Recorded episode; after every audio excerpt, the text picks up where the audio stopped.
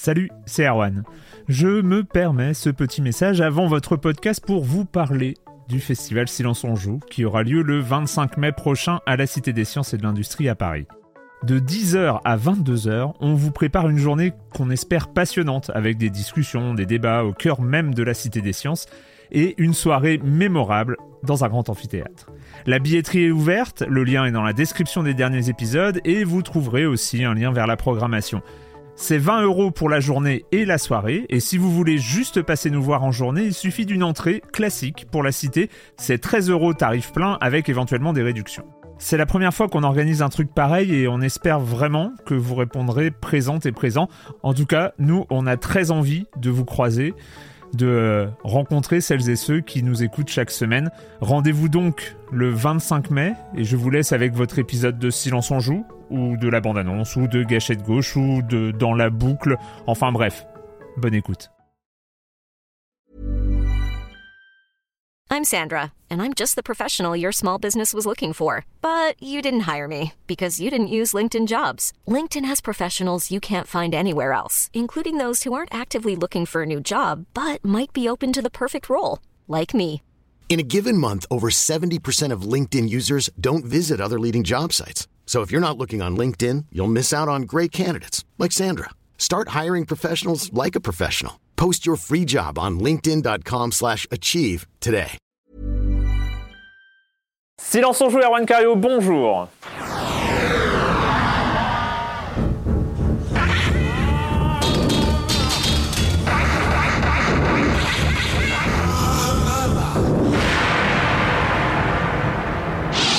Au programme cette semaine, on va parler de Dragon Quest 8 qui débarque après la PlayStation 2, après Android et iOS. Il débarque sur 3DS. On continuera toujours sur 3DS avec Pushy and Yoshi's Woolly World. Et puis on continuera, on, on continue beaucoup dans cette émission avec Diluvion et Fire Emblem Heroes. Et puis le reste du programme, vous connaissez le comme des comme Monsieur Fall, comme chaque semaine, bien sûr. Et je commence en accueillant deux de mes chroniqueurs favoris, Corentin Benoît Gonin du Journal du Gamer et du podcast Passe le Stick. Euh, Bonjour, bonjour Corentin. Ouais, ça va, ça va. Et Joël Métro, bonjour Joël. Euh, bonjour. c'est- c'est- voilà. Ça se voit qu'il a vu de la taurine juste avant.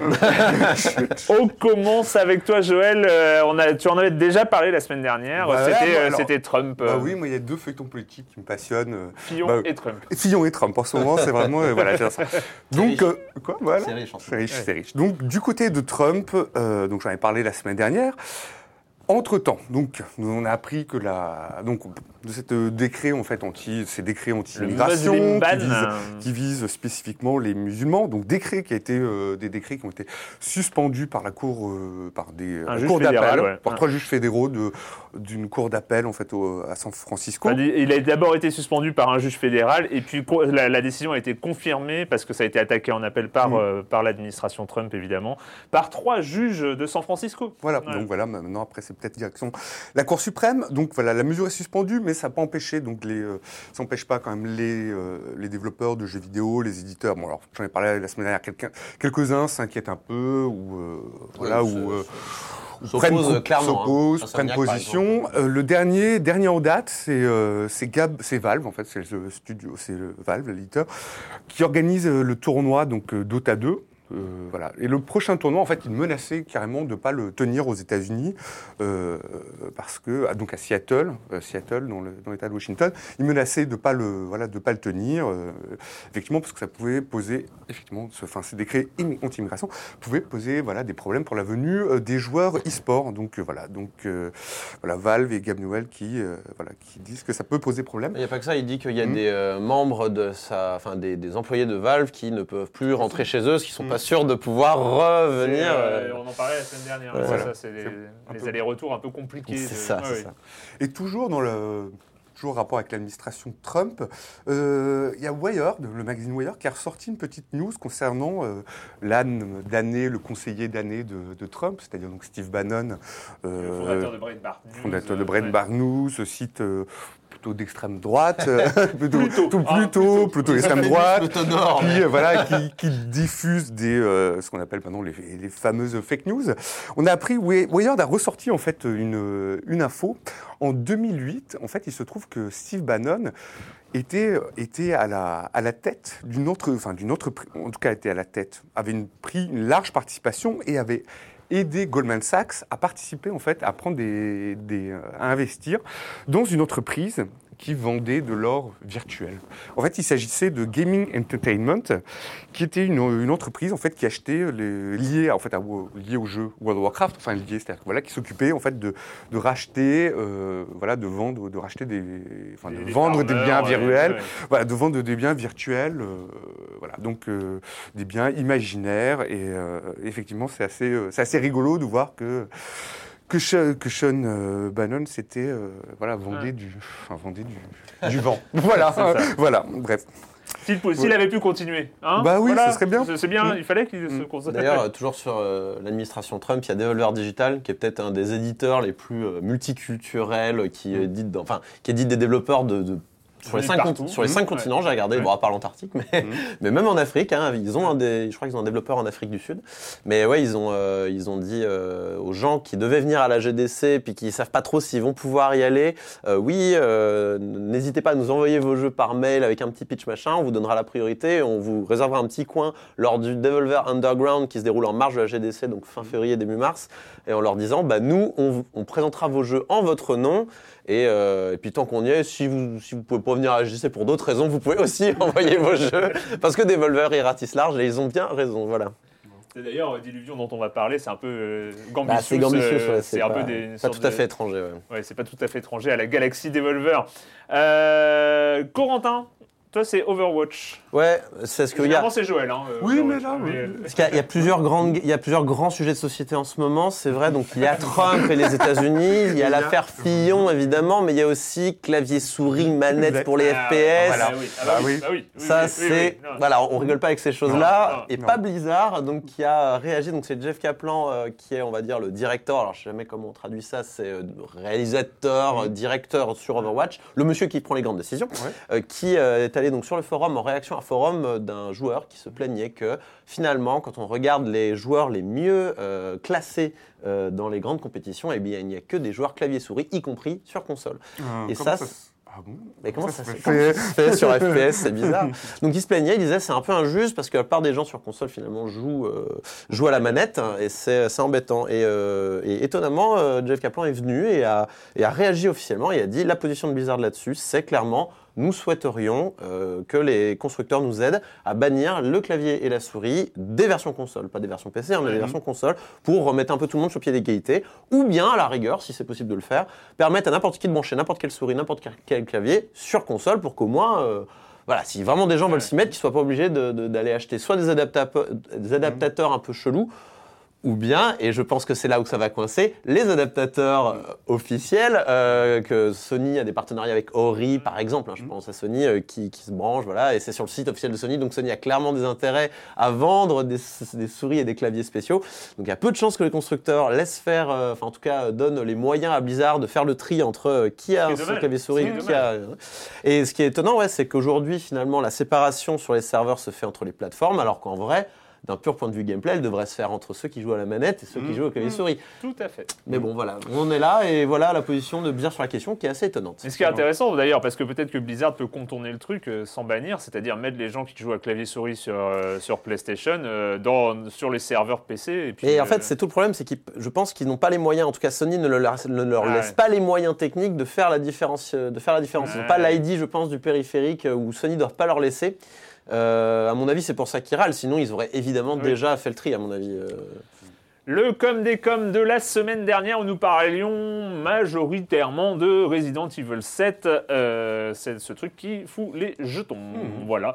Euh, Stonganov euh, dit R7, j'ai joué 3 heures pour le moment, mais quel flip Je joue au- sur PC au casque dans le noir, pas de réalité virtuelle. Je ne me souviens pas déjà avoir eu aussi peur de, euh, de- en tout cas pas depuis longtemps, que ce soit en jeu vidéo ou au cinéma. La mise en scène est bluffante et comme l'a dit Patrick, on en sort éreinté. J'ai joué deux sessions de 1h30, amplement suffisant pour ne pas trop ruiner son sommeil, tant les moments de frayeur sont puissants et tant l'ambiance reste constamment étouffante. C'est mon premier Resident Evil, et je me serais plutôt attendu à trouver des zombies à dégommer à l'appel. Que nenni, c'est plutôt une maison hantée dans le bayou un vendredi 13. Euh, ouais, c'est- Non mais c'est- c'est un bon Resident Evil pour commencer, je pense. euh, parce que le 4, euh, le, le 4 a, quand même un tout petit peu vieilli, même s'il a Mm. posé euh, de, beaucoup de bases du jeu moderne, en tout cas au niveau du TPS par exemple. Euh, là, je trouve que c'est un bon retour aux sources. Le 1 est difficile à prendre aujourd'hui, parce que lui, c'est, lui pour le coup, il a vieilli. Ouais, ouais, mais enfin, il a gardé un Et certain puis il a été refait plusieurs fois, à la rigueur. Mais celui-là, je trouve que c'est un très bon point de départ de la série. Non, c'est clair. moi, je, je- C'est un- une sorte de reboot d'ailleurs. c'est une sorte de reboot. D'ailleurs, on- enfin, il a, il a quelques stigmates de, de- il a des vieux réflexes de vieux jeux, moi je trouve, mais sinon pour tout le reste, c'est vraiment bien, bien, bien euh, exécuté, on va dire. J'ai un Israël qui est toujours sur la recette. J'ai commencé Outlast, la fleur au fusil. Je l'ai fini avec une dysomnie, des troubles digestifs, une constipation chronique et des ampoules neurovégétatives aux mains. Même pas en rêve, je m'approche de Resident Evil 7. J'ai même pas regardé la jaquette. Euh, euh, mince, euh, Outlast, Ouais. c'est beaucoup de, de jumpscare. Mm. Bon, là c'est plus de l'ambiance. Il y a, on, on- on se fait moins, euh, il y a moins de voilà. c'est- Ouais, mais il y a quand même. hein. Il y en a quelques-uns, y mais s'il a survécu à Outlast, il peut survivre à Resident Evil 7. Mais il n'a pas survécu. au Ah, Ça, mince. D'après ce qu'il nous dit, il est- il est- il a- Mais, mais, mais condoléances. Et enfin Dark Souls, alors Patrick n'est pas là. Patrick Ah. n'est pas là, c'est bien dommage parce que Dark Souls voulait, en voulait à Patrick, en veut à Patrick d'ailleurs, c'est pas au passé. Ce qui m'attriste le plus, c'est d'apprendre que Patrick renie Resident Evil 7 alors que c'est un, jeu hyper généreux. 6, 6, 6, 6, 6, oui, renie, pardon, il renie Resident Evil 6 alors que c'est un jeu hyper généreux avec 4 campagnes jouables de suite, oui 4 à l'époque des, des DLC à tout va, c'est juste incroyable. En plus de ça, le jeu propose un excellent gameplay avec tellement de combinaisons possibles pour arriver au bout de ses ennemis que ça file le tournis, le level design est monstrueux, c'est simple, RE6, c'était le concept du 4 poussé à l'extrême, un gigantesque feu d'artifice où on s'en prend plein les yeux et un au revoir au genre aussi car on peut en, euh, que peut-on faire de plus après ça? Rien, tout a été fait dans le 6. Merci Capcom pour ce jeu hyper généreux et qui est sûrement le jeu le plus sous-estimé de l'histoire de jeux vidéo. Oui monsieur, Ah, c'est pas fini, c'est pas fini. Je suis Mais, mais qui sait, peut-être que dans 10-15 ans, les gens ouvriront les yeux et comprendront ce que Capcom a voulu faire. En tout cas, Patrick, je suis déçu. Tu étais l'unique survivant des joueurs de bon goût, adorateurs de gameplay typé arcade. C'est un triste jour dans l'histoire de Silence on joue. Aïe, aïe, aïe, Ouais. aïe, aïe. Ouais, ouais. Ah, Et moi, je- je dis non, mais il faut. Il en faut pour tous les goûts, Et c'est important, c'est un avis qu'il faut écouter. mais je suis Patrick quand même. Et ben voilà, Dark Souls, lui, n'était pas d'accord. Peut-être que Patrick réagira à ces commentaires à la prochaine Patrick, émission. tu vas kiffer Nier Automata. Il va dire, mais oui, c'est arcade, c'est bien. Ils vont se réconcilier. Ça va se- On va s'arranger. On va s'arranger. on s'arrange toujours autour, autour d'un petit jeu vidéo. Euh, allez, on va commencer avec euh, le retour, euh, le retour du héros, le retour de Dragon Quest 8.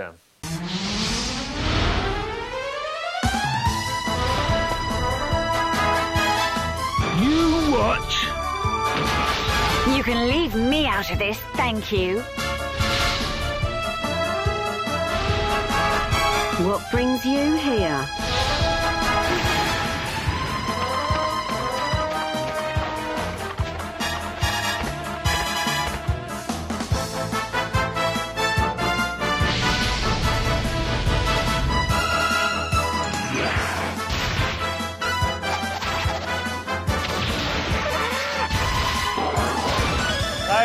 Quest 8, euh, donc euh, le, le premier Dragon, un des premiers Dragon Quest ou le premier à être arrivé jusqu'en Europe, je crois à l'époque.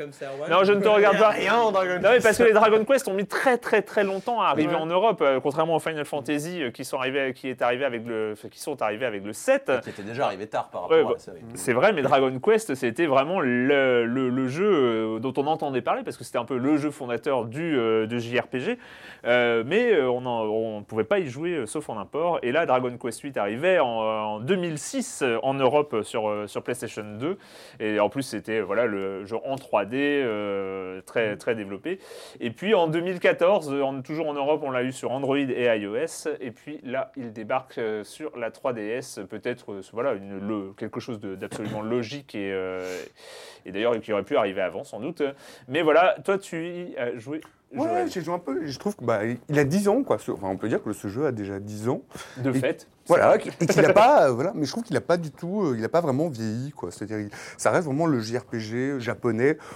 honnête, classique, euh, voilà, avec un système de, de gains d'XP, euh, voilà, enfin des plus, des plus traditionnels, système de, de combat, je crois que c'est bah, au tour, au tour par tour.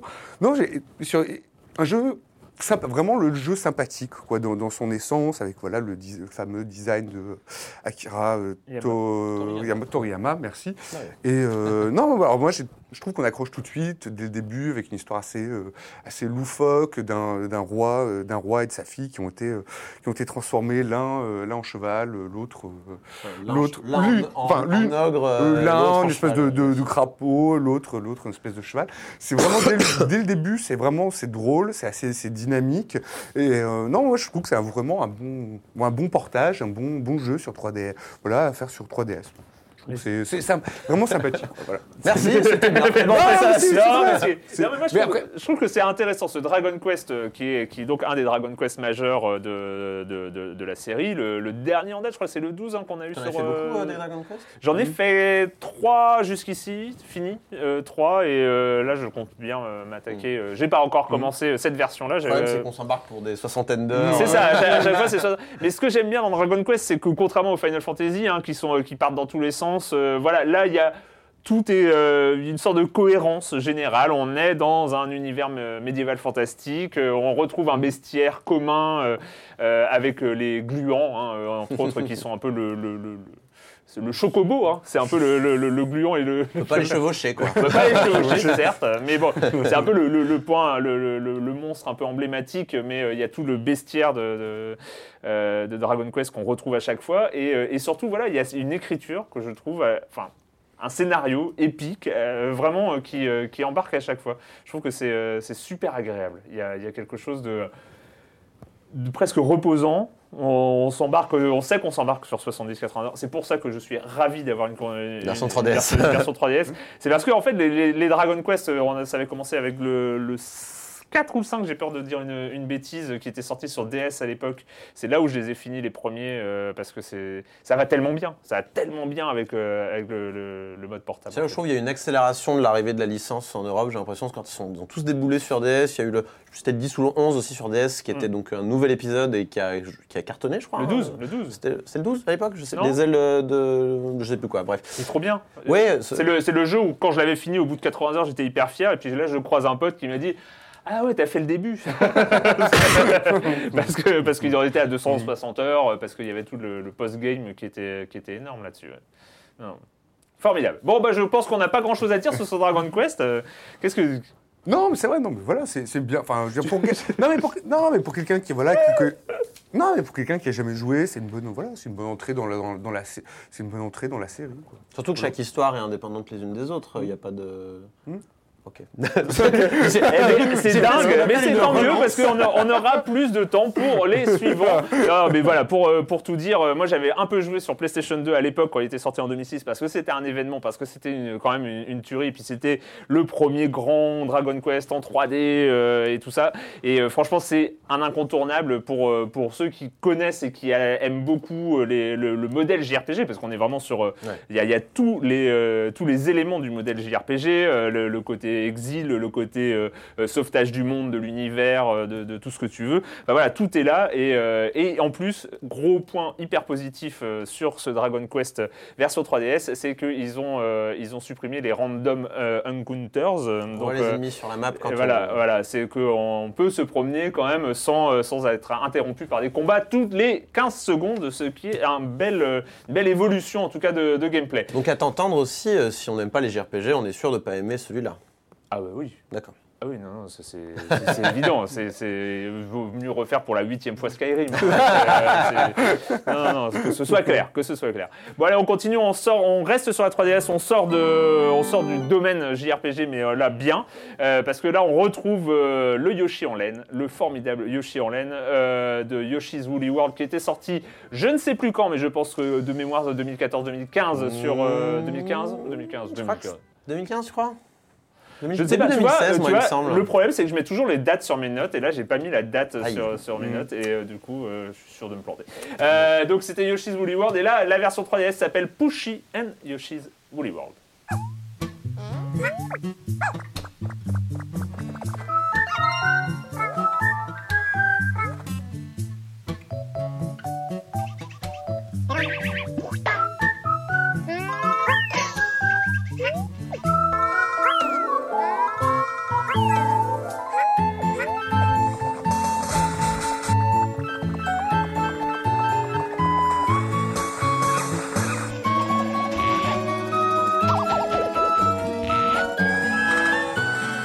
Alors, il faut savoir que cette musique, chez moi, c'est tous les jours.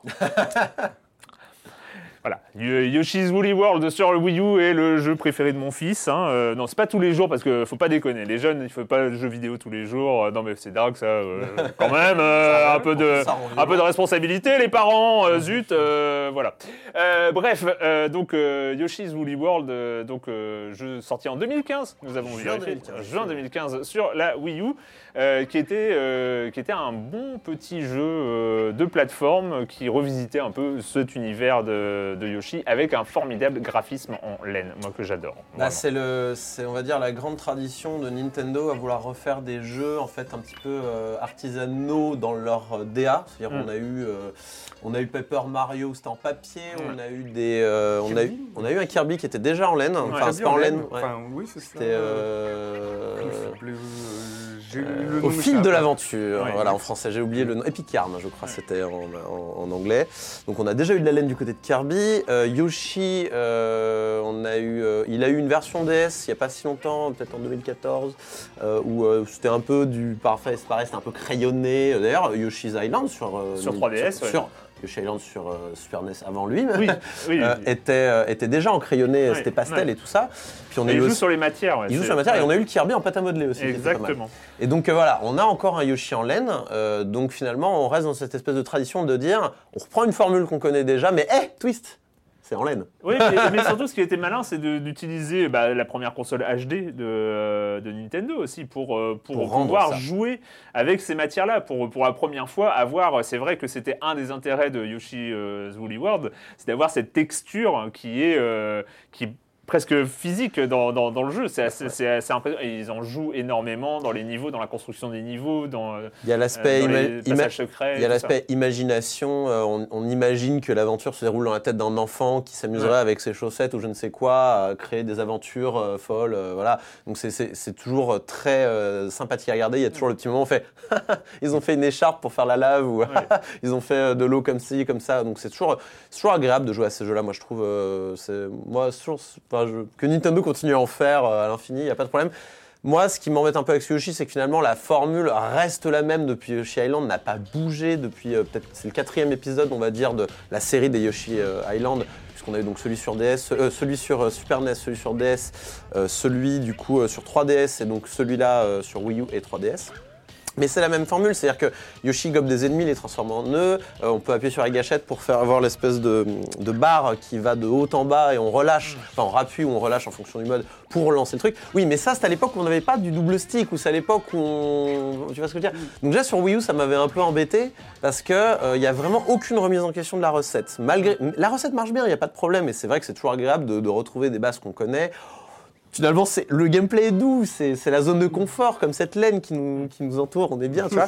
Mais bah, on aimerait bien être un petit peu bousculé dans nos habitudes. C'est pas ce Yoshi-là qui va le faire, même si au final, et c'est comme d'habitude avec les jeux Nintendo, ça reste un bon jeu euh, et, et que je comprends tout à fait que ton gamin euh, soit à fond dedans. euh, voilà. Ouais, sauf que c'est très vite trop difficile et donc en fait il me file la manette et, et il veut que je joue à sa place. Ah. Alors bon, c'est étonnant parce qu'ils ont fait quelque chose de plutôt cool, moi je trouve, parce que j'ai aucun problème avec le- les modes on qui joue à permettent.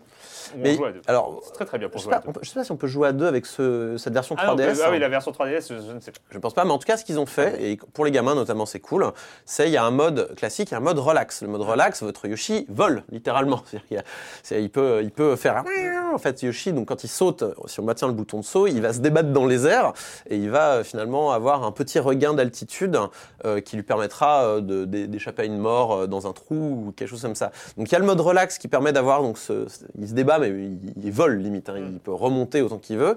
Et puis, il y a tout un système de badge qui est ajouté... C'était euh, déjà le cas, dans, les, les deux étaient déjà présents dans Wii U. Ah, Absolument. Et, euh, et donc ça, ça permet par exemple, il y a des badges qui disent bon bah si tu tombes, c'est pas grave, tu tombes pas. Ou alors euh, bon, euh, on va te donner euh, une pastèque dès le départ, tu pourras cracher des pépins tout de suite. et, ou alors tous tes œufs seront, enfin tes œufs, donc eux c'est des pelotes de laine, ce ne sont pas des œufs, mais toutes tes pelotes de laine seront grosses et donc ça sera plus facile pour toi. Donc moi je trouve que encore une fois Nintendo pense aux gamins et je trouve ça très bien, mais en même temps garde en tête que euh, bah y a peut-être des, des gens pas si jeunes qui veulent y jouer et qui, qui ont peut-être envie de challenge en plus.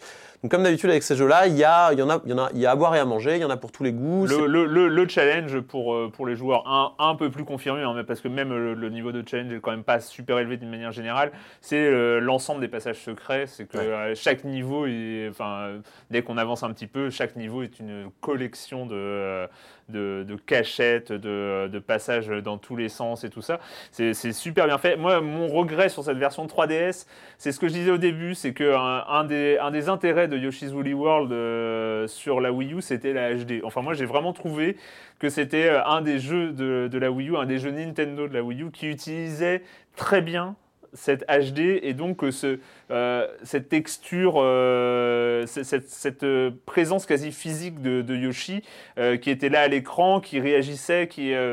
et, bizarrement, alors que moi, pour le coup, je m'intéresse rarement à la qualité graphique, je trouve que sur l'écran de la 3DS, on perd, on perd de cette, euh, de cette substance, de ces effets aussi. Il y a beaucoup d'effets qui disparaissent euh, quand Yoshi euh, remplit par exemple une plateforme avec une boule de laine. euh, sur la Wii U, c'est, on a l'impression que la laine se tricote euh, super il y a- vite. Il y a des ça. patrons en fait, on peut jeter des pelotes de laine dessus et Exactement. ça, va reformer Et- et- l'objet. Et, et sur Wii U, il y a une animation qui est absolument magnifique, où on a vraiment l'impression que l'objet se tricote à, à vitesse rapide. Et là, bah, quand on le fait, l'objet il apparaît. Enfin, on, on perd comme ça une sorte de cohérence, euh, de, de cohérence d'animation, de choses comme ça, parce que la 3DS n'a pas la même, euh, pas la même puissance et, et le, le même truc. Bah, la 3DS, d- quand elle est sortie en 2011, 10, Eh, c'est pas le silence- ce n'est pas le 2010. silence, on joue des dates aujourd'hui. Bref, hein, donc- quand la, quand la 3DS était sortie, déjà à l'époque, elle était dépassée techniquement. La Vita est sortie Ouais. un an plus tard, je crois, et elle était la 3DS. Ouais. C'est déjà un miracle qu'ils aient pu faire tenir, euh, je trouve, Yoshi's Woolly World sur cette console euh, sans que ça rame. Euh, Ouais. Enfin, le, le portage est quand même de qualité. le- L'effet laine est là, même s'il n'est pas bluffant. Et en 3D, j'ai pas eu l'impression qu'il ramait. Euh, même si bon la 3D qui s'en fiche aujourd'hui Oui, Euh, mais personne euh, ne du, coup, je, je trouve quand même qu'ils ont fait du bon travail pour l'adapter. Ils ont rajouté quelques modes, dont ce mode rué vers l'or où on incarne donc Pucci, ce petit chien On qui. trouvait au monde 2 euh, de Woolly World, de, de la Wii U. On Ah, il, débloquait il- au monde 2, d'accord, en il, fait. il était déjà dans le jeu, ouais, mais je, je- il y m'a pas marqué ce jeu. En fait, une fois qu'on l'avait trouvé, on pouvait jouer avec, avec un badge, en fait. On pouvait Ah oui. faire, les, faire les niveaux avec un badge. Donc euh, d'habitude, on monte sur son dos, il nous emmène en fonction de là où on regarde, euh, et puis euh, il, il- il défonce ses ennemis, Ouais. enfin, c'est plutôt cool. Là, il a un mode à lui, en fait, c'est un runner, euh, il, il court, et nous, en fait, on doit sauter, se baisser, rebondir sur les ennemis, maintenir le bouton de saut, pour récupérer des, des- des- des petites, des petites trucs. Bon, c'est en plus, c'est gadget, ça a le mérite d'être là. Pas grand chose à en dire. Euh, après, le fait de pouvoir jouer à ce jeu de plateforme dans les transports, c'est cool. Et euh, le, le- Et puis, ça permet euh, aux gens qui n'ont pas de Wii U. Mais oui, parce c'est ça. qu'il y en a. Il y en a. Il y a des gens qui n'ont pas de Wii U et qui en, en auront jamais. Du coup, Beaucoup de euh, gens, bah, si vous n'avez pas une Wii U aujourd'hui, vous n'en aurez jamais, puisque C'est idiot d'acheter une Wii U aujourd'hui, mais, euh, Non, non. Non.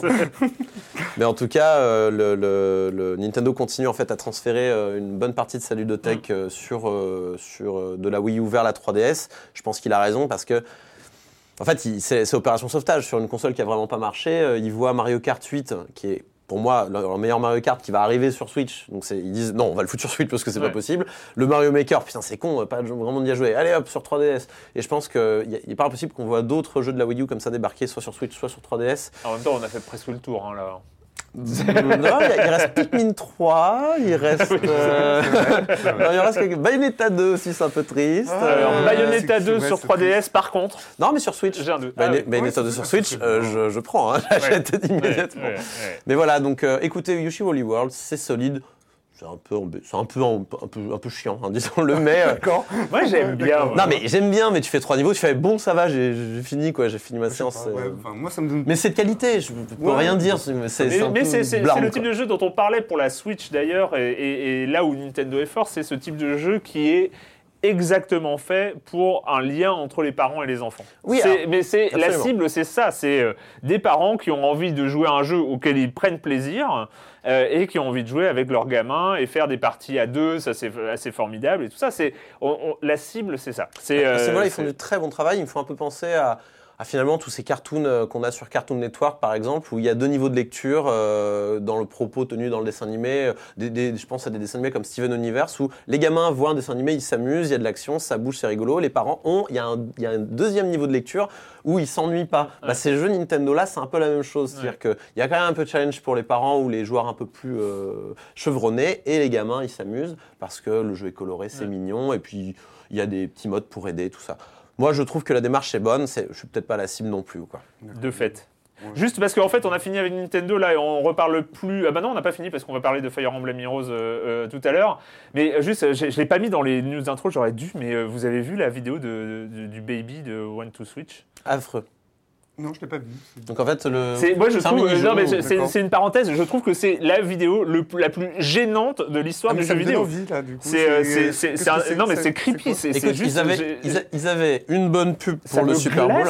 Ils avaient une bonne pub pour le Super Bowl. Ils avaient une super euh, vidéo d'information sur le contrôle parental qu'ils ont fait, qui est extraordinaire. Il fallait bien qu'ils compensent un peu à niveau vidéo. C'est un nouveau jeu présenté sur la One to euh, sur le, la, compilation. One to Switch euh, et c'est un jeu où tu dois faire dormir un bébé. C'est-à-dire que tu as une tête de bébé sur ta Switch et tu dois bercer ta, bercer ta Switch C'est comme ça. glauque. Et c'est voilà, exactement, c'est glauque. Tu, Alors- tu verrais ça dans un, dans un- en fait, tu verrais cette pub. Je pense que tu pourrais mettre cette pub dans un Robocop. Tu sais, dans Robocop, tu sais, euh, le- le- dans ces films d'anticipation qui, qui, qui, qui- qui montrent un, un monde triste et futuriste et triste, et là, tu pourrais mettre cette pub dans, dans un Robocop ou dans, dans, dans, dans un Terminator ou dans, enfin non, pas Terminator, tu voyais pas de futur proche, mais euh, de- Dans dans- DJ dans- Je- je- Dread, Mais, euh, euh, Ouais, ouais, ouais, ou le Total Recall par Ouais. exemple. Total Recall, tu tu- ouais, exactement, tu mettrais cette pub là, c'est exactement ça. Pour être tout à fait honnête, ils nous avaient déjà fait le coup avec Tomodachi Life, je sais pas si vous vous souvenez, Ouais. mais quand vous aviez un bébé, des fois il pleurait et il fallait bercer sa 3DS. C'était affreux. C'est gênant. Enfin bon, bref, c'est une petite parenthèse parce que ça m'a un peu traumatisé cette semaine. euh, ce, ce- ce- Ah, mais ça donne envie d'aller Ouais, voir. ouais. D'aller voir, dis-je. Franchement, No du coup, moi j'hésite à, à prendre la Switch. hein, du coup, One to Switch, de toute façon, c'est c'est un scandale. Mais bref. Allez, on accueille euh, Monsieur Fall, comme chaque semaine, Monsieur Fall de TrickTrack.net et sa chronique jeux de société. Bonjour, Monsieur Fall. Bonjour mon cher Erwan, cette semaine je vous propose une expérience extraordinaire grâce à Unlock, un jeu signé Cyril Demingue, c'est un jeu pour 2 à 6 joueurs à partir de 10 ans pour des parties qui vont durer 60 minutes et c'est édité en français par les Space Cowboys. Alors donc que nous parle Unlock, c'est sous-titré Escape Adventure. Oui, oui, Unlock est l'équivalent d'une escape room, mais chez vous, dans votre salon, sur la table de votre salon, grâce à des cartes. Mais pas que, il va falloir télécharger une petite application gratuite qui fonctionne sur toutes les plateformes, tous les téléphones. C'est avec, c'est gratuit, vous le téléchargez, et puis c'est parti, vous pouvez jouer. Unlock, c'est trois aventures différentes. Des paquets de cartes. En gros, il y a même un tutoriel à l'intérieur pour vous expliquer comment ça marche, vous n'avez même pas à lire la règle. En gros, des cartes sur lesquelles il est indiqué des choses. Sur le dos de la carte, des numéros et des lettres. Vous commencez par la première carte proposée, vous lisez un petit peu l'ambiance générale, et puis ça va vous indiquer quelles cartes il va falloir retourner, pour lesquelles il y a des indices, et puis euh, des trucs à trouver, des codes, des machines à assembler, des dessins à bien analyser pour essayer de découvrir des codes, des machins, des passes, tout ça, pour arriver au bout du truc et puis vous échapper de l'escape room dans laquelle vous êtes enfermé. En général, il faut à peu près 60 minutes. Si vous êtes bloqué, l'application vous donne des indices, il y a une petite musique qui vous fait stresser. C'est juste excellentissime à mort. On peut douter parce que le principe de l'escape room, c'est de tout renverser, de fouiller sous la table partout. On se dit, pff, ça va être un peu bizarre. Et ben, ça marche. Outre le fait qu'on ne va pas fouiller dans l'appartement, on a l'excitation de l'énigme. On se creuse la tête, on se répartit le travail entre tous les joueurs à la table. Ça fonctionne, on est stressé, on est excité, on est content, on est bloqué, on râle, ça repart. C'est juste absolument génial. Trois aventures différentes. Il est vrai que quand on a fini une aventure, ben, on n'a pas à la refaire, mais c'est pas grave. Vous jouez les trois aventures, puis vous offrez la boîte, vous la donnez à quelqu'un d'autre. C'est 30 euros, 10 euros par aventure. C'est beaucoup moins cher qu'une vraie escape room. Trois ambiances différentes. Il y en a même vous regardez, ça rappelle les vieux jeux Amiga euh, Atari, là, c'est euh, Day of Tentacle. C'est juste énormissime. Ça fonctionne terriblement. C'est excitant. Ça va être un jeu qui va faire un carton, c'est sûr. Les escape rooms, c'est génial. Et sur table, c'est aussi absolument excellent. Je vous rappelle le nom du jeu, Unlock. Cyril Demingue, les trois scénarios ont trois auteurs différents. Ça coûte 30 euros, c'est pour 2 à 6 joueurs à partir de 10 ans pour des parties qui vont durer 60 minutes. Si vous n'arrivez pas au bout de l'escape room à 60 minutes, ben c'est pas grave, vous pouvez continuer, parce que le, temps n'est pas très grave, hein, vous vivez l'aventure euh, comme, vous le désirez. C'est 30 euros, et moi mon cher roi, je vous dis à la semaine prochaine. À la semaine prochaine, Monsieur Fall, Monsieur Fall de TrickTrack.net et TrickTrack.tv et les lives de Facebook de TrickTrack. Il faut s'abonner à la page de TrickTrack sur Facebook pour euh, voir les, les jeux en direct comme ça. Euh, on continue, on continue avec une exploration sous-marine, euh, donc éditée par Gambitious, euh, développée par Arachnid, euh, Arachnid Games. Euh, c'est quoi Un FTL sous l'eau? Il y peut-être. a un petit côté élite aussi, moi je trouve, euh, où on, on- on traverse de grandes densités d'eau euh, pour retrouver la prochaine ville. Enfin, on, on va continuer là-dessus. Ça s'appelle Diluvion. What is it you hope to find down there?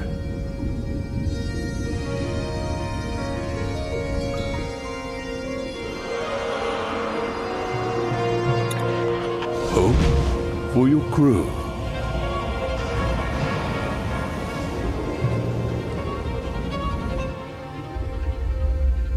Answers.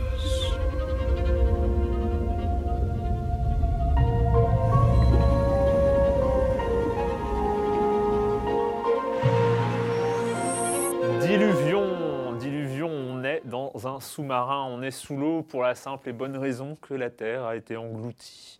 Parce qu'il y a longtemps, longtemps, très très longtemps, euh, le monde, euh, il y avait des terres extérieures dans le monde. Il y avait des villes avec des gratte-ciel, avec des choses comme ça, et puis un jour, le cataclysme, la catastrophe.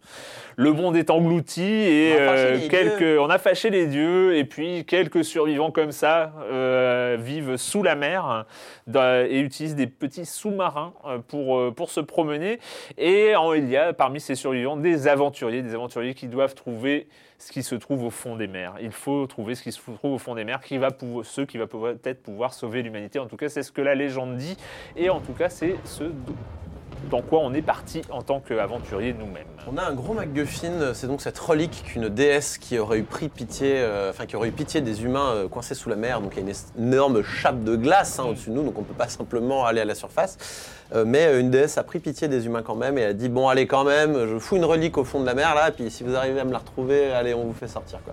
Donc c'est euh, ce Ouais, et en même temps, c'est pas sûr. hein, C'est la légende qui dit ça. c'est la légende qui Ouais, dit ouais, ça, bon, mais voilà, c'est l'objet de quête principale. Donc ce MacGuffin, on ne sait pas si ça existe, mais en tout cas on y va. Euh, on ne sait pas où on va, mais on y va. Et, euh, et a priori, de plus en plus profond dans la mer, c'est souvent euh, ce qui va marquer les étapes dans cette aventure, c'est que notre petit sous-marin, qui est une espèce au départ d'épave, hein, il faut le dire, Oui. ne peut pas aller en dessous, par exemple, de 200 mètres. Euh, donc euh, voilà, il faut trouver, faut trouver petit à petit des moyens d'améliorer euh, son, son esquif pour, pour, pour aller de plus en plus profondément et visiter de nouvelles zones. Et donc Diluvion, c'est un jeu donc où, euh, ouais, comme tu l'as dit, c'est un espèce de, de mélange entre FTL. Euh, Faster Than Light, hein, on se Ouais, rappelle, Faster hein, jeu de 2012 euh, euh, qui était un jeu procédural, géné- enfin, qui, qui à chaque, chaque partie était différente. On était, on était euh, sur du pur, euh, pardon, ce genre où on meurt à la fin. euh, Roguelike. Ce pur euh, roguelike, voilà, où chaque partie était différente, mais si on mourait, eh ben, c'était, on une nouvelle partie, quoi, mais- à zéro. Mais de, contrairement à Faster Than Light, il n'y a pas cette notion voilà, de, de, de permadeath. Et de, voilà, donc c'est une aventure Ouais. qui se conclut. Donc il y a, il y a un vrai aspect RPG là-dedans. Donc on nous donne des quêtes qu'il faut aller faire.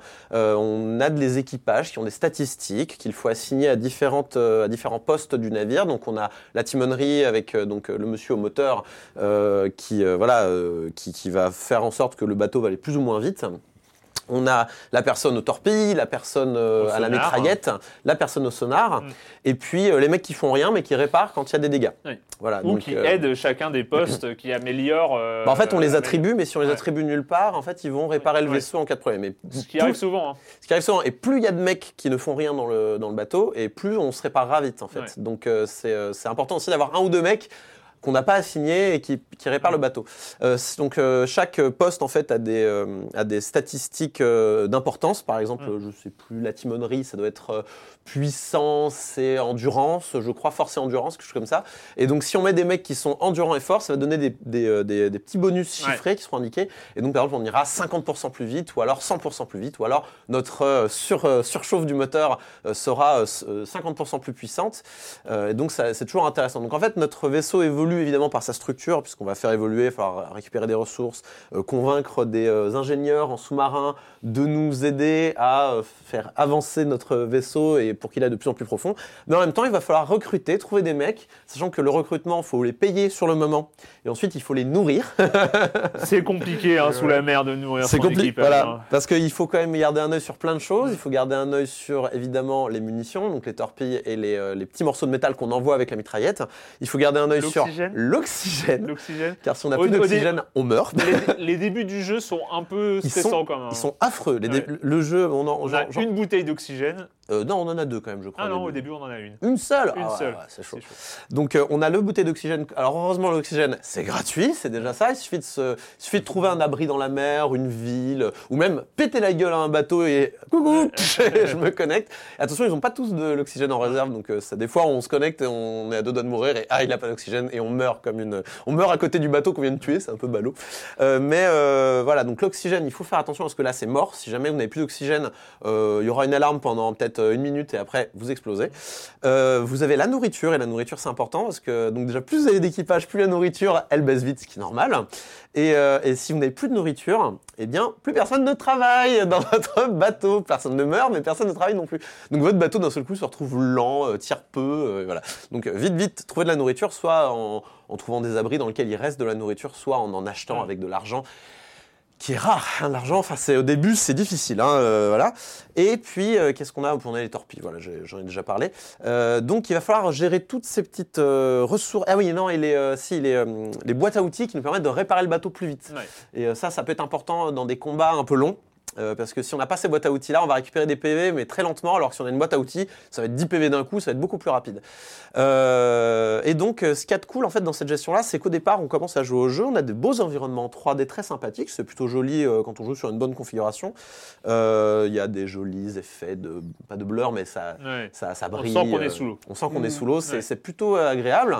Et là, on, on s'arnache sur notre première ville, et là c'est waouh.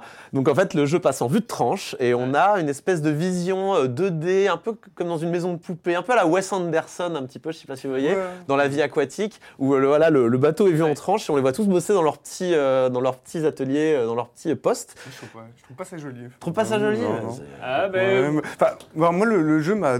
Enfin, je suis C'est pas pas allé très loin. Je suis pas allé très loin, mais j'ai. Alors quand je- quand quand, quand Erwan m'a parlé d'un jeu de, de sous-marin, j'étais euh, j'étais assez emballé parce que j'aime bien les. C'est un genre, hein, le jeu de, de, sous- de sous-marin, c'est un genre en soi. Et euh, genre au cinéma aussi, bref. Et moi, je trouve que dès le début, alors vraiment, mais dès le début, ça fonctionne pas. C'est-à-dire, dès le dès le, le- la cinématique d'intro, on sent qu'il y a quelque chose qui fonctionne pas aussi bien. Alors. euh, on sent, des- on sent que le jeu fait un peu de briques et de broc. Alors je reviens à ces cinématiques d'intro, moi qui m'avait, euh, euh, qui m'a assez marqué, c'est-à-dire que je trouve qu'il y a des, graphismes, de, super bonnes idées, mais qui sont mais plombés par un texte, euh, euh, par un texte générique, euh, pas très intéressant. Une typo, une typo, mais la typo qui est assez présente, qui est assez moche, je trouve, dans le, dans le jeu. Je suis pas du tout. Je le trouve aussi pas maniable. C'est-à-dire qu'au début, j'ai- il faut vraiment, il faut reconfigurer ça, ça, ses c'est- ça, touches. c'est une grande discussion sur, les, sur la maniabilité. Moi, j'ai, euh, J'ai- moi, j'ai alors, vraiment j'ai du- commencé, oui, commencé avec la fonction de base euh, souris, clavier et tout ça. J'ai- euh, au moment où j'ai branché mon pad euh, Xbox One euh, sur le PC, ça a été vachement plus simple. hein. Moi, Enfin, j'ai rebindé mes touches sur clavier souris et ça allait beaucoup mieux aussi. En fait, le- je trouve que la configuration qui donne de base donc, clavier donc, souris au départ, ça marche pas. Quoi. ah oui, non, la configuration de base. En fait, la configuration de base n'est pas mauvaise, mais je pense qu'elle est, elle est vraiment adaptée pour un certain type de personnes. Euh, mais alors qu'en vrai, je, je pense qu'il y a des, je pense qu'on a tous notre cerveau fait de manière différente. Et euh, je pense que pour ce type de jeu-là, malheureusement, Sur ce débat-là. non, non, non, mais, mais sur ce type de jeu-là où il faut gérer finalement beaucoup de dimensions, parce qu'il y a la caméra, euh, il, y a, il y a la caméra, il y a monter, descendre, aller à gauche, à droite et avancer, reculer. Donc on, on- on est vraiment en trois dimensions et on n'a pas souvent l'habitude. Ça peut, je pense qu'on a tous des petits réflexions. Moi, par exemple, j'aime bien monter, descendre en altitude avec la touche haut et bas. Mais je sais que des gens me disent, mais non, moi je préfère ça, c'est avancer, reculer, tu vois. Et, euh, et bon, finalement, j'ai- réussi, mais assez tard dans le jeu, à trouver vraiment une configuration qui faisait que je me trompais plus dans mes boutons, parce qu'au début, on se trompe beaucoup.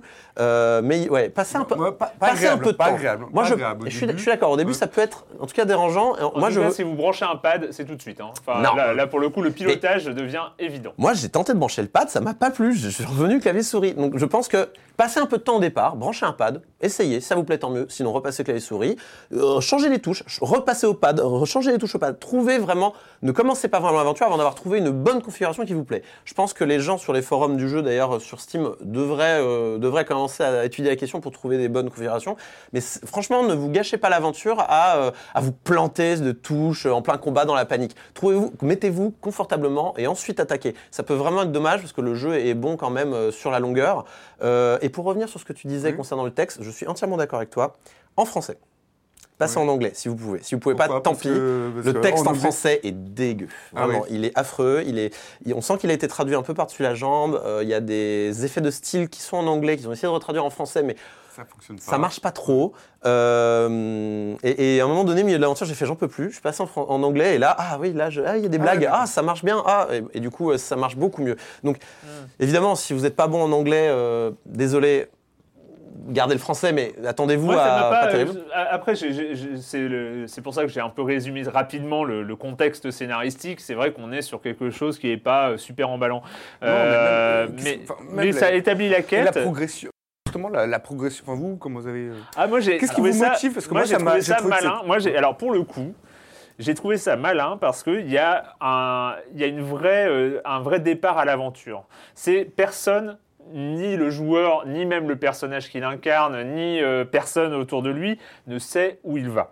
C'est-à-dire qu'on on est, et c'est Ah, ce qui de- plaît, oui, ce qui de me carte, plaît dans, euh. dans, dans- dans ce type de jeu vidéo, c'est qu'on est sur un jeu de pure exploration de pure exploration de nouveaux environnements, de, de nouvelles, de nouveaux défis, de, euh, de nouvelles choses à, à découvrir.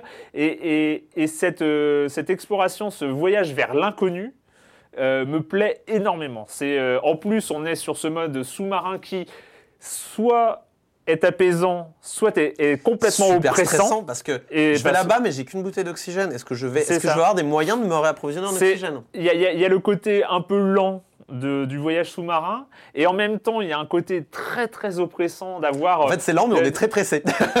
d'être- sous l'eau, d'être euh, d'être dans un environnement de fait ultra hostile. un peu comme l'espace en fait. Oui, mais un peu comme l'espace, mais plus, je trouve que Plus lourd. graphiquement, euh, c'est c'est plus lourd. Et en plus, il y a ce côté, moi, que j'ai, euh, auquel j'adhère énormément, qui est ce côté un peu steampunk, euh, steampunk sous l'eau, euh, qui est pas super original, hein, on est, on est d'accord, mais qui marche bien dans, dans ce contexte-là. Et euh, après, il y a plein de petites idées que je trouve que ce, ce jeu déborde de petites idées malines. Euh, le fait de s'arrimer en, en balançant un, en balançant un grappin grappin, et en de tirant dessus. euh, Mais mais- elles, sont, mais elles- elles sont quand même un peu mal agencées. C'est vrai qu'il y a des petites idées sympathiques, mais je trouve qu'elles sont mal agencées. Ah, comme, moi, ce, comme ce passage de, je trouve, de la 3D à la 2D, je trouve qu'il n'est pas très, qu'il est pas trouve- très subtil. je trouve le, que côté, le côté de maison de poupée, je trouve Ah, que ça fonctionne. Ah non, moi, Moi, ça- j'adore, j'adore parce que au- autant peut-être sur le, le- le contenu du texte, euh, et, euh, mais moi je trouve que le- la partie pris graphique est, euh, radicale. Ah C'est-à-dire oui, oui. effectivement on peut ne pas aimer, mais au moins c'est un choix. Un C'est- petit on, a- on est, on un est triplette de Belleville que j'aime bien. Oui, il y a voilà. ça, il y a ça, moi, et, on, ça nous et on- et n'est pas sur euh, un truc euh, soit manga, soit euh, comics euh, hyper classique et tout ça. C'est un choix de caractère anguleux, de, de, de traits. des comme ça. personnages moches, ils ont des oreilles qui manquent, ils ont des. Ouais, mais tire et, la et gueule. du coup, il y a- et pour moi, il y a un choix esthétique. Et c'est vrai que euh, voilà, dès qu'on est dans un choix esthétique, sur- dans- surtout dans la partie 2D, euh, moi, je, voilà, je- trouve que ça manque de cohérence, ouais, esthétique, justement.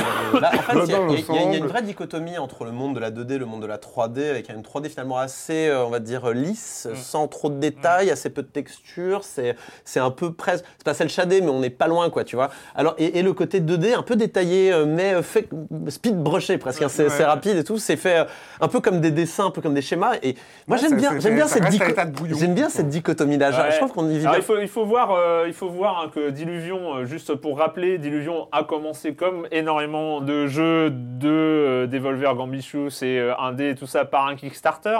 Euh, il Alors, demande- Devolver fait pas de Kickstarter, Non, mais, mais- le, Gambitious, je crois, elle fait systématiquement. donc Ah oui, là, c'est- voilà, bon, c'est vrai. Euh, euh, il demandait, alors voilà, c'est assez marrant aussi de voir qu'il n'y a pas besoin de multiplier par 20 la somme demandée euh, sur Kickstarter pour réussir à faire un jeu. Ils demandaient 40 000 euros, ils en ont eu 50 000. Euh, voilà, et Ils ont ça fait un per- jeu entier. ouais. Et ils ont fait un jeu en entier. Alors évidemment, la sortie au moment du Kickstarter était prévue pour décembre 2015. Bon, ils sont un peu euh, plantés d'un an, mais bon, ça, ça, ça, ça arrive. Le jeu arrive aujourd'hui. Moi, je trouve que là où c'est une vraie réussite, et je reviens sur cet aspect exploration, c'est que, encore une fois, c'est sur les idées, les, les- les- les poissons rouges qui t'indiquent le chemin Ouais. de, de- de ton nouveau truc, mais qui disparaissent à un moment, ce qui fait qu'il faut garder le cap. C'est clair. euh. moi, je sais pas, je, je trouve ça Même les, super, points de euh, sauvegarde, donc c'est des bancs de poissons Ouais. verts, on passe dedans et ça sauvegarde. Trouve c'est que c'est bien Non, a- intégré. voilà, euh, c'est une sorte de collection de, de- de- de bonnes petits idées. éléments, de bonnes idées, euh, qui finalement, bah, quand tu les additionnes toutes, ça fait un jeu super Ah. agréable à parcourir. rire. Moi, Après, je je vais plutôt du Frankenstein. hein. je vais Mais- quand même nuancer. Ah non, mais moi, voilà, moi, Ouais. je trouve que tout est. Tout, tout est... Je vais quand même nuancer Nuance. euh, et, et aller un petit peu dans le sens de, de Joël. Le, le jeu a, a- a du mal à gérer sa courbe de difficulté. Euh, Il y a des moments où vraiment on, se dit mais oh, je vais jamais y arriver. Alors on peut se dire ouais mais c'est bien c'est le côté euh, survie, euh, aventure, bah ouais tu galères et ouais faut baver pour arriver jusqu'au bout. Mais il y a des moments où on fait j'ai plus de nourriture, j'ai plus d'oxygène, il faut que j'aille là-bas mais avec, une, avec deux bouteilles d'oxygène ça va pas le faire. Euh, je, j'ai plus rien à revendre, j'ai revendu déjà mes torpilles, euh, ce qui me- voilà comment je fais là maintenant? Et, et puis, euh, puis deux heures plus tard, on s'en est sorti, on en a bavé. On rencontre un mec qui fait Ah, mais t'as, t'as des trucs comme ça, mais je te le rachète, mais un milliard Et là, tu deviens super riche. Tu fais Bon, bah, j'achète trois bouteilles d'oxygène, je refais tout mon truc, j'embauche trois mecs. et c'est, c'est les montagnes russes. Les, euh, La Ouais. courbe de difficulté, c'est vraiment les montagnes russes. Et, euh, à tel point qu'il y a des moments, tu fais Mais, j'aurais bien voulu un peu d'aide tout à l'heure, parce que j'ai vraiment passé un sale quart d'heure, ça m'a pas plu, quoi. Et à tel moment que j'ai failli rage quitter.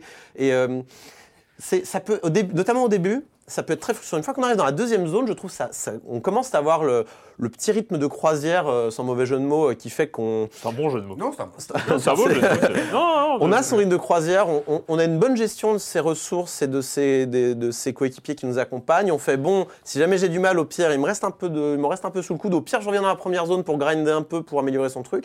Mais au début, on galère, mais on galère grave. Et je, je- c'est un peu dommage parce qu'à la fin, après, ça, ça coule facilement euh, jusqu'à la toute fin. Malgré, malgré ses galères, je trouve qu'il accroche, il accroche quand même assez simplement. Et euh, c'est vrai qu'il y a quelques manques de finition par moment, euh, des petits patchs, euh, des petits patchwork de, de graphisme un peu, un petit peu mal détourés ou des trucs comme ça, ce qui peut être embêtant. Bon, ça reste un jeu un petit peu euh, homemade, un petit peu artisanal. Passez là-dessus, vous allez passer un très bon moment, ça dure 10 heures à peu près, on s'amuse. Diluvion, une vingtaine d'euros sur, euh, sur PC pour l'instant. Et on va terminer, on va terminer une fois n'est pas coutume avec un free-to-play Android et iOS. hein. Euh, c'est pas tous les jours quand même. Je crois que la dernière fois c'était Clash Royale. On l'avait fait à juste titre, hein, donc euh, c'était ouais, quand même, quand même, c'était important. Et là c'est euh, bah, c'est la deuxième, euh, la deuxième euh, apparition de Nintendo sur le. Mitomo, Ah, Mario. Mitomo, j'avais Oui, oublié Mitomo. Emblem. Oui, voilà, troisième, troisième apparition, et quelques semaines après, euh, après Super Mario Run. C'est Fire Emblem Heroes.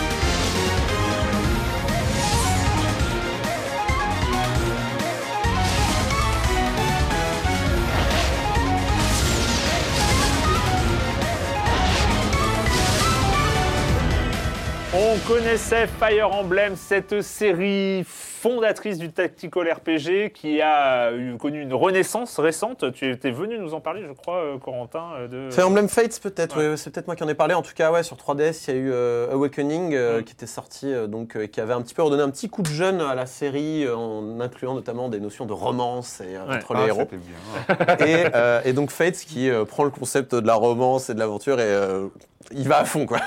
donc euh, c'est devenu un jeu à, à- un jeu à otaku assez euh, vénère quoi. Ouais, mais c'est vrai que ça fait partie des trois grandes références du tactical RPG avec, euh, avec Final Fantasy Tactics, Fire Emblem et puis Advance Wars. Advance Wars, ouais. c'est les mêmes, voilà. c'est le même studio donc euh, C'est vrai Intelligent System. Ah oui, bah oui, bah, ceci explique cela. Merci. Eh oui. Et bah je m'endormirai moins con. Donc Fire Emblem Heroes qui débarque sur iOS Android mode free-to-play, euh, troisième modèle économique différent finalement pour Nintendo qui, finit- commence, euh, qui commence euh, Non, en non, tâtonnant. C'était Qui- déjà free to play Mitomo, on pouvait Oui. acheter des, euh, des- de l'argent virtuel pour s'acheter des costumes. Donc techniquement, c'est la même chose que Mitomo. Techniquement. Ah bah là, c'est gacha, c'est ça que tu veux dire. en Oui, fait. voilà, c'est un, un système free-to-play. Oui. euh, Après, ça reste du free to play. la, la majorité du jeu est jouable sans payer, mais on est bloqué assez vite et pour jouer plus, il faut payer plus. Voilà. et puis, et puis voilà, il y a cet intérêt majeur de dépenser plein de sous, euh, c'est euh, de vouloir collectionner les, les héros parce qu'il y en a une trouzaine. hein, euh, et Donc Fire Emblem Heroes, c'est un peu Magic the Gathering. On incarne un sorcier capable d'invoquer d'autres créatures, en l'occurrence les héros de euh, Fire Emblem, donc de différents univers, des versions GBA, les versions récentes Awakening et, et, et Fates. Et donc on, on arrive et on doit sauver tous ces royaumes. L'histoire n'a aucune importance, soyons clairs. On s'en fiche, hein, littéralement. Ce qui est important, c'est finalement euh, donc euh, un système de jeu qui a été simplifié par rapport à Fire Emblem, mais qui reste le même fondamentalement, c'est-à-dire que les haches euh, vont euh, taper sur les épées. non, c'est les épées qui tapent sur les haches, qui tapent sur les lances, les lances tapent sur les épées. Donc un système de, comme ça de Janken, comme on Ouais. appelle, ou de pierre-feuille-ciseaux, avec un système de couleurs qui permet de s'y retrouver. Le vert euh, tape le bleu, qui tape le rouge, qui tape là.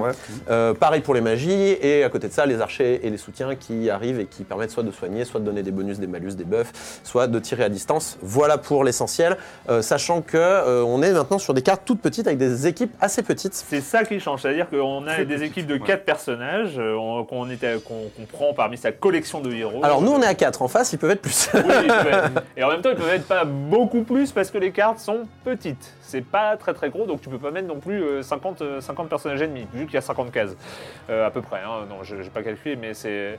Et là, pour le coup, on est, on est sur des. euh, chaque combat euh, se, se passe sur une mini arène comme ça, et, euh, et donc du coup, chaque combat est rapide. C'est du speed Fire Emblem en fait, Ouais. c'est-à-dire que vraiment euh, tout a été pensé pour aller très vite. Euh, On, on prend, on prend le personnage qu'on vise et on le déplace directement sur la personne qu'on veut attaquer. Là pour le coup, je trouve que l'ergonomie est Yes. assez euh, impressionnante. Moi, je, on joue vraiment vite, Ouais. Euh, c'est vraiment cool. Euh, pareil pour les, les, les soutiens, on prend un personnage qu'on a, machin, à tel point que même parfois on peut se planter et faire des misclics et de déplacer son personnage et oups, s'il est déplacé, tu ne peux pas annuler.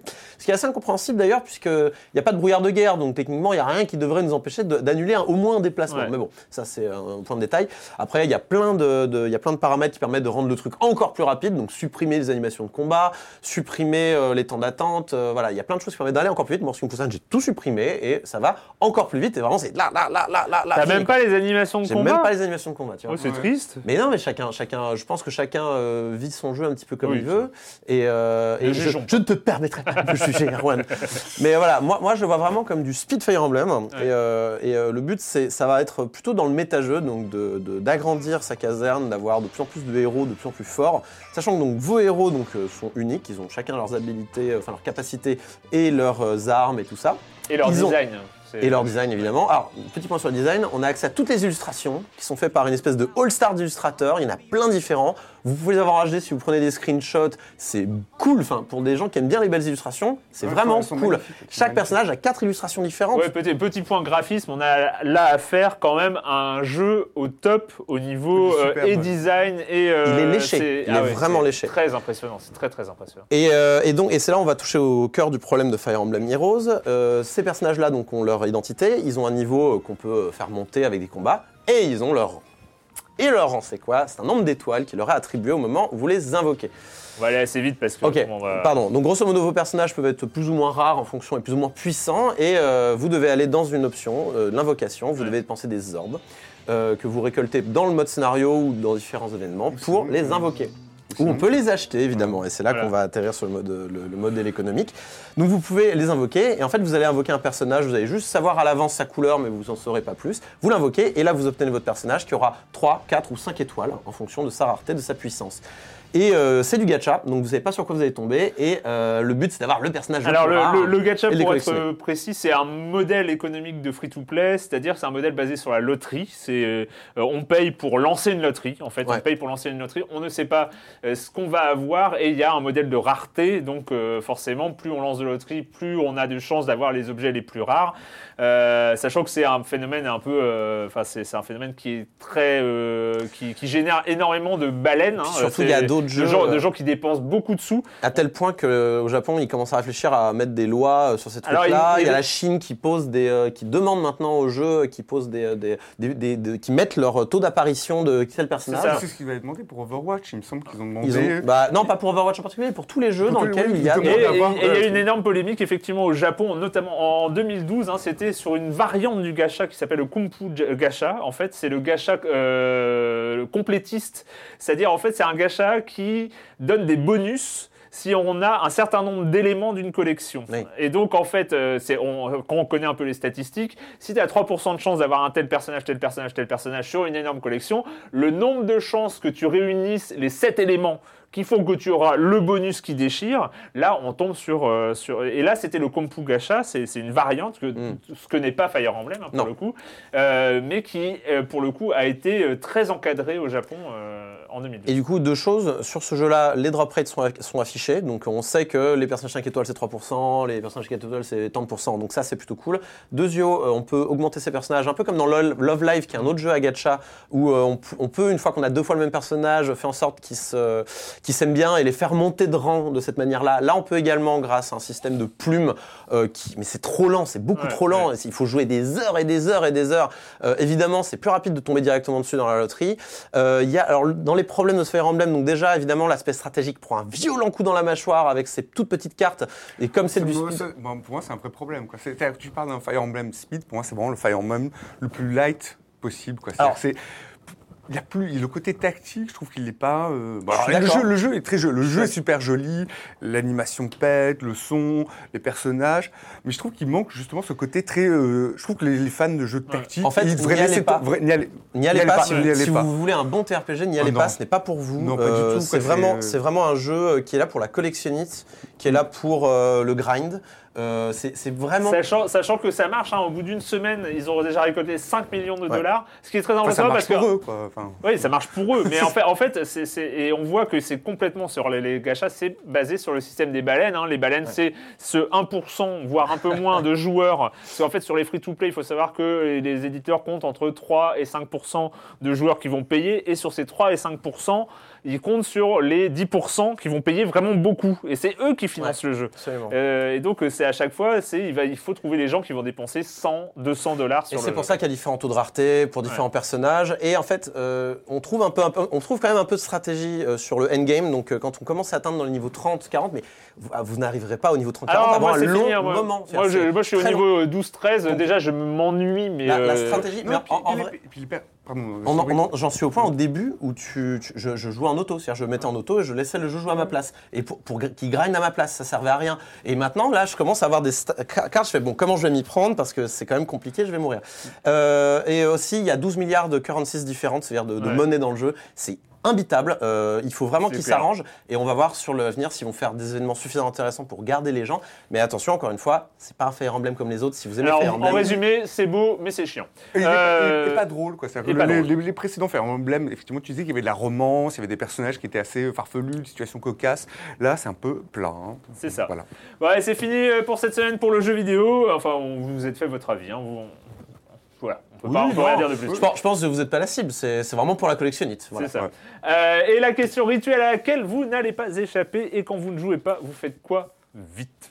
Euh, je lis Julia Cagé, Sauver les médias, petit livre qui explique Oh. euh, comment euh, changer le modèle économique des médias pour éviter qu'ils subissent des influences diverses des, Grande des- penseuse de, de l'évolution des, des- des médias. hein. des investisseurs. Et euh, spoiler, c'est ni dans des sociétés anonymes, ni dans des coopératives, mais plutôt dans un truc à mi-chemin entre la fondation et Ouais. la société normale. voilà, donc lisez Julia Cagé. C'est c'est difficile à trouver, je crois, hein, mais c'est assez court et c'est assez intéressant. Ça prend un point du problème. Je pense pas que ça résolve tous les problèmes, mais c'est toujours instructif. Et vous Voilà. pouvez la suivre sur Twitter aussi. Absolument.